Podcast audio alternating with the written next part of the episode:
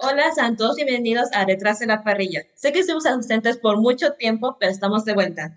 Y espero que no nos hayan olvidado. Y si lo hicieron, bueno, yo soy Astrid Gómez. Y yo soy Jocelyn Goncalves. Episodio especial donde recapitularemos los momentos más destacados de la temporada de Fórmula 1 de 2023. Bueno, yo sé por dónde empezamos. Ok, bueno, me gustaría empezar este regreso con la sorpresa que dio Aston Martin al inicio de la temporada. Tienes a Fernando Alonso entre tus líneas, un campeón mundial, y pues en la primera carrera llega directamente a hacer podio con los Red Bull. Y no es algo que sucedió solo en esa carrera, sino que a medida de la temporada vimos a Fernando montarse varias veces en el podio y el Lance incluso quedar en el top 3 en una clasificación. ¿Te esperabas esa sorpresa en Aston Martin? Pues la verdad es que no. ¿Sabes? Eh, el año pasado, bueno, 2022, vimos a Aston Martin que no era como que, no quedaba en los primeros lugares, mucho menos en el podio. Sí lo lograron junto con Fernando Alonso. Incluso Lance obtuvo muy buenos resultados a pesar de una cirugía que había pasado de un accidente que tuvo en bicicleta durante eh, las vacaciones, unos días antes de iniciar temporada. Y debe ser muy doloroso para él porque se está recuperando. Sí, incluso él subió un video con toda su recuperación y todo lo que hizo para volver a correr. Y llegó a correr sin estar completamente recuperado e hizo una muy buena carrera. La mayoría de las personas creen que Lance no tiene talento y ese día demostró perfectamente que todos están equivocados porque aún con sus muñecas no estando al 100 ni al 90% diría yo, porque con todo lo que le pasó logró tener buenos resultados y demostrando de que Aston Martin no solo está Fernando Alonso, sino que también está Lance Stroll, entonces 10 puntos al canadiense en ese sentido. es, muchos pensaban que él no iba a correr esa primera carrera, sino que iba a ser reemplazado por Felipe Drugovic, piloto brasileño. Yo también creí eso. Sí, pero bueno, Lance dijo, no, déjenme a mí, yo corro, yo puedo. Yo prendí el televisor y yo, ah, Lance está corriendo, ¿qué hace aquí? No, mis respetos, aplausos. Sí, aplausos. Aplausos totales para él, la verdad. Y bueno, mientras que con Aston Martin nos llevamos una muy buena sorpresa, con McLaren fue lo contrario. Inició muy mal la temporada. En los últimos lugares, estrenando piloto Oscar Piastri, un rookie, está comenzando su carrera en, en Fórmula 1 de esta manera me acuerdo que no sé si fue en la primera o en la segunda carrera que entre ellos dos estaban peleando el puesto 19 y el 20. Y yo, ¿qué estamos haciendo? ¿Qué pasó con McLaren? De todos modos iban a llevar puntos. No. O sea, tienes una dupla de pilotos tan jóvenes y tan talentosos y tienes un piloto promesa como Oscar Piastri y los tienes peleando 19 y 20. ¿Qué pasó? Sí, muchas personas empezaban a cuestionar la decisión que había hecho Oscar Piastri de irse a McLaren en vez de haberse quedado con Alpine. Que no nos vamos a olvidar nunca de ese caos en Twitter. No, fue un drama y lo sigue siendo. Lo sigue siendo, vivirá siempre en nuestra memoria y en Die to Survive. Pero lograron dar vuelta a la tortilla, como quien dice mm. McLaren, porque después de, como decimos, estar peleando 19 y 20, peleando a la nada, porque no estás peleando a la nada, lograron empezar a hacer podios.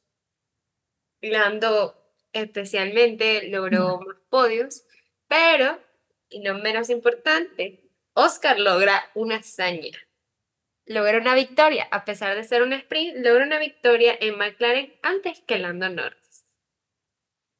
Sí, eso fue muy, muy hablado de la semana. Y todo empezó, el mejoramiento de McLaren empezó en Silverstone cuando Lando se subió a ese podio. Pero el que Oscar haya hecho haya logrado este resultado de primer lugar en una sprint antes que su compañero de equipo que ha estado durante cuatro temporadas en Fórmula 1 fue sorprendente. O sea, fue completamente sorprendente porque yo tenía algo de fe en Silverstone porque el Lando apuntaba para más, pero bueno, Max Verstappen y sus cosas. Pero si la memoria no me falla, creo que la victoria de Oscar fue en, en Qatar, que fue un gran premio bastante acontecido por todo lo que pasó en la carrera, de que un montón de pilotos sintiéndose mal, vomitándose, deshidratándose, y que la primera victoria de un rookie en su equipo, en su primera temporada, haya sido en un circuito donde tenía estas condiciones, me sorprendió. Yo creí que iba a ser broma. Todo el mundo estaba, ay, Oscar va a ganar primero que Lando. Veremos. Pasó.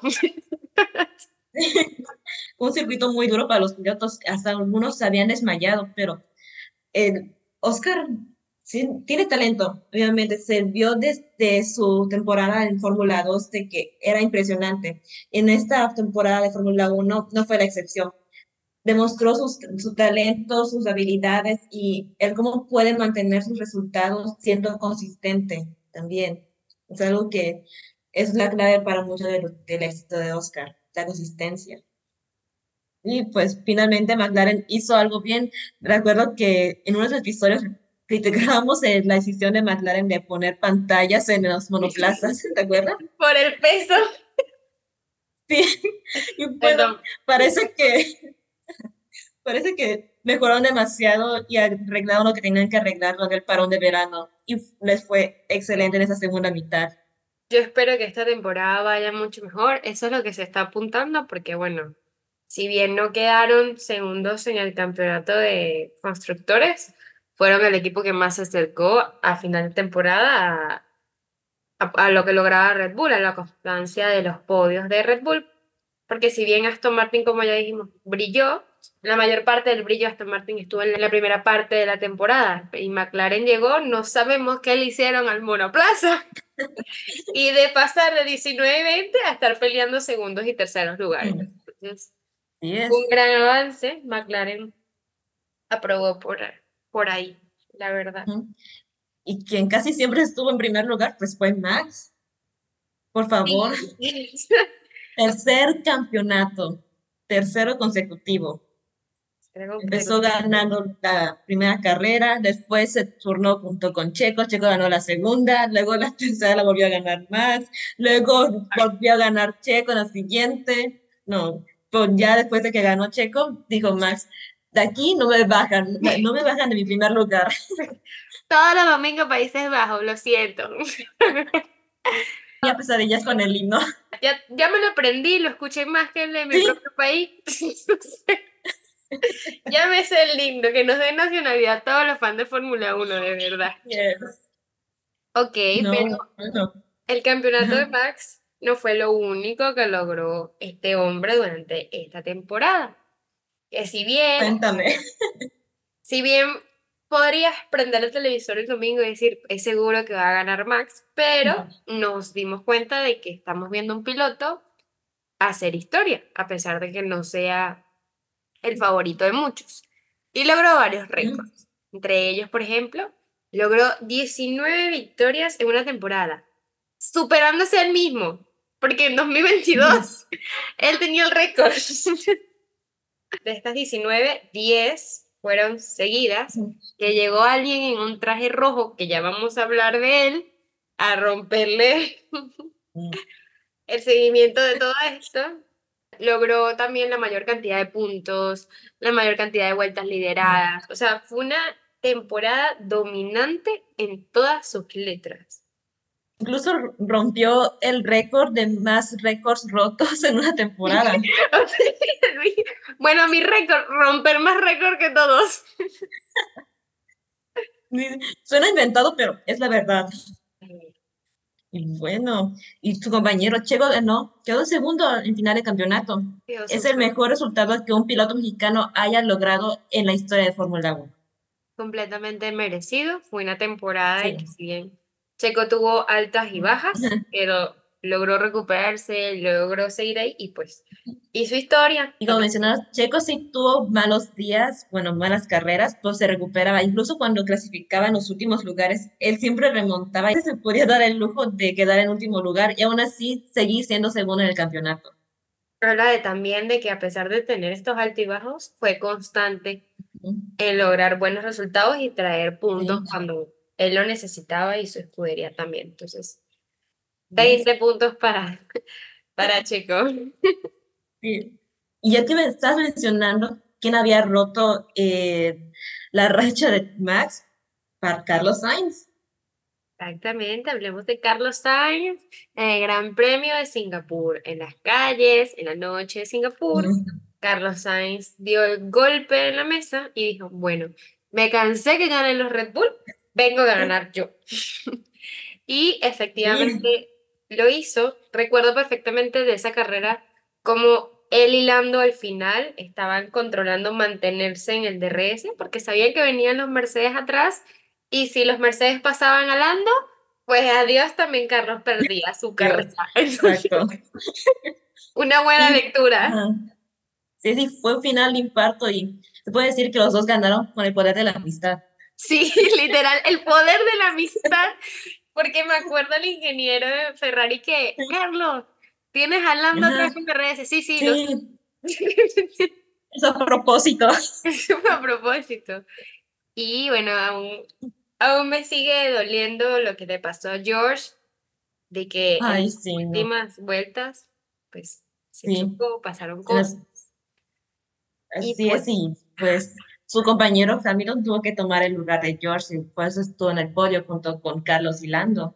Exacto, tuvimos podio 1-2 de Carlando. No hay ningún Red Bull por primera vez en toda la temporada en el podio. Fue una carrera bastante emocionante que dio muchísimo de qué hablar. Y bueno, Carlos, Carlos demostró que algún otro piloto y alguna otra escudería podía ganar y se escuchó el himno de Italia en, el, en lo más alto del podio. Así es. Y pues a Ferrari se, se, le había extrañado mucho estar en el podio. en el Gran Premio de Italia, Carlos logró estar en el podio, creo que en segundo lugar. Segundo lugar en Italia, en el en fin de semana de su cumpleaños, luego llega a Singapur, la gana, él él puso sus propias reglas para la carrera. Muchos mencionaban que él iba muy lento en esta carrera y que él marcó el ritmo para todos y pues le funcionó extremadamente bien. Sí, controló la carrera, o sea, creo que es una de las veces que tú puedes volver a ver una carrera y tú decir, él leyó la carrera.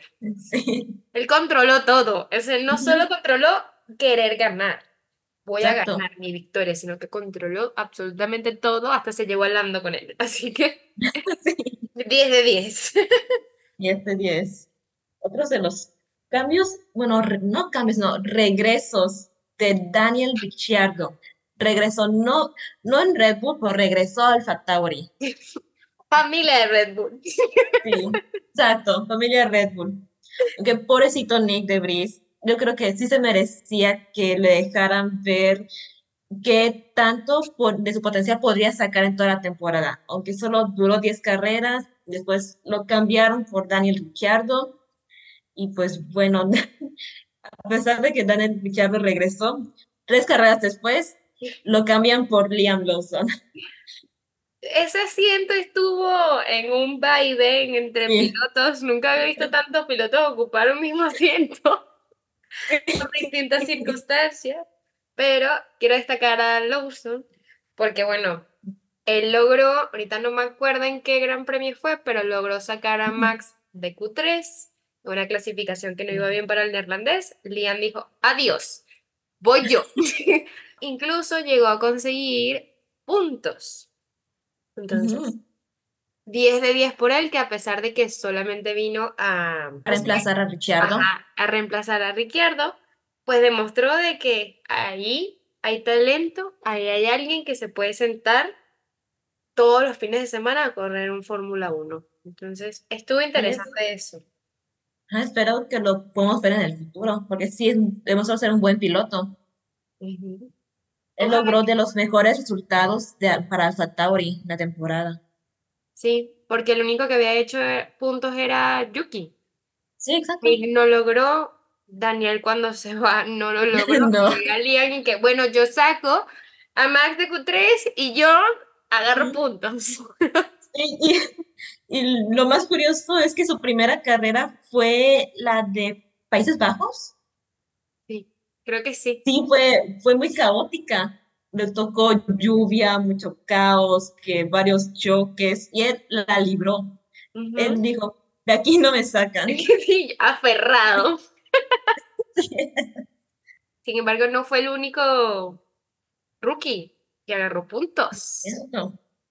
¿Quién más? Yo sé, ¿quién más?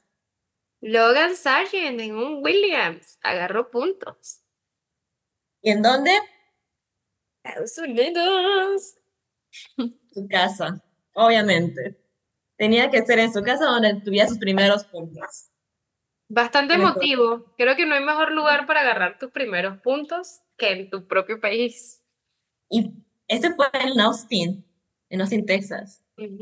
Muy feliz por él, porque bueno, empezó la temporada bastante mal, no se lograba adaptar, si bien, bueno, sabemos que Williams tampoco es un cohete, ¿no? Pero no se logra adaptar, entonces muy bien que logró puntos en su gran premio local. Así es, anotó puntos y pues se mantuvo más o menos bien después de la segunda mitad. Veía cómo estaban progresando y como se quedaban como a la mitad de la parrilla, 10, incluso Albon alcanzaba a estar en sexto lugar. ¿Te acuerdas de ese gran premio donde, donde algo se quedó, creo que en sexto séptimo lugar y los demás atrás no podían rebasarlo? No, ya lo han aferrado, este es mío, yo me llevo a todos. Exacto. Incluso en una de las carreras quedó liderando toda la carrera porque los demás estaban en pits menos él. Pues está en primer lugar. Y lideró. Sí, exacto. Y pues también tuvimos una, un drama con George y Max, ¿te acuerdas? Cuando George golpeó a Max. que le chocó y Max se Sí. bajó y le mostró el carro y dice, mira lo que haces. Sí. Al menos fue donde un sprint, no donde la carrera. No, le haces eso en la carrera y adiós. No. Ah, Max no te Ay. deja. Que ven acá. Y muchos hasta quisieron compararlo con el conflicto que tuvo con Steve Best hace unos años, ¿te acuerdas? Sí. Pero no, nada de comparación. No, no. Que fue No, que casi fue lo chocó. relajado, sí. No. Aquí Max al menos pudo terminar. ¿Sabes? Como, con mitad de auto, pero pudo terminar. Ay, no. Es invencible, Max, ¿qué te puedo decir? Detalle. Puede andar, puede tener solo dos ruedas y va a ganar. Y Otro que también fue aferrado fue Steve Esti en Mónaco, cuando ganó tercer lugar en la carrera. Fue increíble. Me acuerdo. caos y todo eso. Me acuerdo que lo enfocaron en la cámara y él, Ajá. "Mira, está en el podio". ¿Qué le pasa a Esteban? Buenísimo. Verdad, se lo disfrutó, hizo muy buena carrera. Y bueno, Mónaco. Sí, Sí, yo sigo en shock bien. de cómo Max ujú. hizo esa pole, me lo sigo preguntando todos los días. Exacto. Y bueno, Aston Martin eran intermedios, hay nada que decir de Mónaco. Y otro que este año tampoco tuvo suerte en Mónaco fue Charles, otra vez. No, yo creo que Charlie te Mm. con unos ramazos así como, amigo, ¿qué pasa en tu home race? O sea, Hay que hacer una limpia. ajá, una limpia energética, la verdad. Sí. Bueno, Mónaco, Glamour, ¿quién más se compara con eso? Brad Pitt y la película que empezaron a grabar en, en Silverstone. Me dio mucha risa Este, porque él, em- él está, me acuerdo la imagen que salió de él grabando y estaban los pilotos atrás. y estaban Carlos y Checo los dos así, caminando. Los vamos a ver en la Y película. todos, ajá, y todos estábamos preocupados porque qué tal si Brad choca a alguien. Porque qué tal, sí, ese era nuestro miedo de que él estuviera en la carrera del domingo. Todo el mundo estaba como, no, ¿cómo voy a poner a Brad Pitt a conducir? Pero tenemos que ir a ver esa película cuando salga. Yo está, y cuando lo vi ahí, yo dije, ¿será que se monta? No, no te monte. Deja, deja estos 20 quietico. Graba tu caminata, pero no te montes. Se descontroló. Y otra cosa que se descontroló es nuestro querido amigo Lando, que cada vez que subía al podio rompía un trofeo o estaba a punto de romperlo. Sí, con su celebración de champaña que tenía que golpear la botella en el podio. Exacto. Incluso uno se lo rompió por completo, que fue el de Hungría, ¿no? Que estaba que sí hecho a mano, rosadito. Eh, eh, y era el trofeo de Max. Ajá, y Max llevando su trofeo roto con él y que yo me lo llevo. Sí, y sí, tiene razón eso. El trofeo fue hecho a mano y tenía un valor de, más de 30 mil euros. Y Lando rompiéndolo en dos segundos. sí, fue un trabajo creo que de tres, seis meses. Imagínate, tengo que reemplazarlo. Sí, y después lo fueron a buscar juntos. Yo no sé quién le dijo a Max que era buena idea llevar a Lando a buscar el trofeo que, él le rompió, pero bueno lo tiene de vuelta. No, bueno. Bueno, ahora de Brad Pitt, vámonos a Las Vegas, que caos. Caos y caos. Pobre Carlos Sainz, es lo que puedo decir también. Me va a doler todo el tiempo lo que pasó en Las Vegas con Carlos Sainz, no me lo recuerdes. Sí, es imposible, no fue su culpa, deberían de crear una nueva regla, una nueva regla en donde no le den ninguna penalización a un piloto por cambiar piezas de su auto debido a algún error en la pista. Deben hacer eso. Yo opino lo mismo y siento que también parte de la culpa ahí lo tuvo Ferrari porque siento que no pelearon la penalización, o sea, simplemente fue como, ah, la recibimos, ok.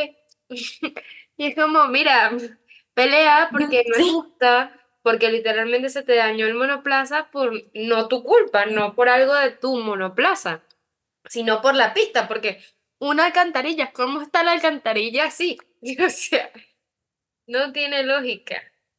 No entenderé nunca por qué lo penalizaron, por qué terminó Exacto. él si no debía. No. Las Vegas fue todo un show, desde la presentación, eh, días antes de la carrera, con todos los pilotos ahí mencionándoles quiénes son, de qué equipos, viéndolos esa plataforma, los DJs que estuvieron en esta fiesta. fue toda una fiesta digna de Las Vegas, claro. Parecía los Juegos del Hambre. Cuando los suben en las plataformas y los hacen decir su nombre y la escudería y yo, ¿qué es esto? Distrito Red Bull, Distrito Ferrari. Totalmente. O sea, yo no hay necesidad, yo entiendo el show de Las Vegas, pero ¿por qué? ¿Por qué esto? Sí. Y también durante la carrera de Las Vegas vimos como la esfera tenía un, muñequito que tenía varias caras y luego se ponía a ver la carrera. Sí, sí. sí. Fue muy curioso. Hicieron un show completamente. Sin embargo, la carrera, porque al ver, no voy a mentir, porque hay que ser sincera, al ver el circuito, o sea, el trazado, que eso parece un... Puerquito. Un cerdo, un cochino, no sé, como le digan en este país. al revés. Y yo, ¿pero qué es esto? O sea, tenemos como una recta inmensa de no sé cuántos kilómetros pero a pesar de eso, a pesar del problema de la alcantarilla, fue una buena carrera. Me la disfruté. Ganó Max, ok. Estuvo Checo en el podio, estuvo Leclerc en el podio. Ir al podio, otro tema en, en, la carrera en Las Vegas, yendo en limusina al podio, pero ok. pero fue una buena carrera, no sé si a ti te llegó. Sí. De madrugada me, me dormí por una unas partes de la carrera, pero ya al final estaba despierta. Fue muy tarde, eran como las 3, 4 de la madrugada para mí. Sí, sí, fue demasiado tarde. Yo estaba así, queriéndome mantener con los ojos abiertos. Yo ya va, pero iba, tomaba agua, me lavaba la cara y seguía, pero... También uno de los momentos más chistosos fue el trayecto en el carro que hicieron Max, Charles y Checo. O sea, que fue tan extraño, porque primero los hacen montarse para ir a dar las, o sea, las entrevistas post carrera. Y luego los hace volver a montarse para ir al podio. Los tres estaban como, ok, está bien, gracias. Y el pobre Checo preguntando, ¿a dónde vamos? Yo sería Checo en la vida. Todos confundidos. nos dio unos muy buenos memes. Sí, dio muy buenos memes. Será recordable esa carrera por los memes. El inicio, ajá, unas antes de la carrera con el señor que anuncia peleas de box y luego está Checo ahí parado. ¡Ah, sí! que se le acerca y Checo así como, bueno, ¿y este qué? Y se le pasa por al lado. Tiene una cara incómoda. ¿Qué le iban a entrevistar? Sí. Bien, ¿cómo te a acercar así? No, de verdad. No, no quería ser Checo en ese momento. No, no, no. No quisiera ser Checo tampoco en ese momento, pobrecito. No, muy, muy loco. Sí, la verdad. Y Miami, no sé por qué está en el calendario. Lo digo aquí de una vez. No me gusta Miami. Quiten Miami. Menos este año nos dio un muy buen podio en la clasificación eh, cuando Carlos y Checo. Muy bueno. Ahí los tres hispanos lideran los tres hispanos. Sí, dio sorpresas, pero como circuito no me gusta, así que si la quieren quitar, no voy a llorar. Charles está de acuerdo. Sí, yo creo que él estaría de acuerdo también. Según las circunstancias. creo que hemos terminado nuestro breve resumen de la temporada 2023. Una temporada que trajo sorpresas aunque uno nuestro regreso. Exacto. ¿Cuánto tiempo habrá pasado desde nuestro último episodio? creo que fue en octubre. Estamos aquí en febrero. Pero regresamos. Nos fuimos de sabático. Exacto, estuvimos aquí. Adiós. Nos vemos pronto y regresamos. Es importante Pero este, este año vamos a ser consistentes. Ahora sí, les podemos dar un avance. El siguiente episodio vamos a hablar un poquito de la silly season que estamos teniendo. Se viene una silly season bastante potente. Y que estén atentos. Oh my god, la bomba. No. hubo una bomba. Ya cuando ustedes escuchen esto, claramente saben cuál es la bomba, pero aquí la vamos a hablar. Vamos a hablar, también recuerda pues que este es el mes de los lanzamientos de los monoplazas. En nuestro Instagram y en nuestro TikTok tienen las fechas, el que no se pierdan de nada, no hay excusas, no hay nada. Vean. Vamos a estar reaccionando a las videos, vamos a estar reaccionando a las noticias, así que pongan sus notificaciones, no se las pierdan y vean todo nuestro contenido. Nos vemos en la próxima. Adiós. Adiós.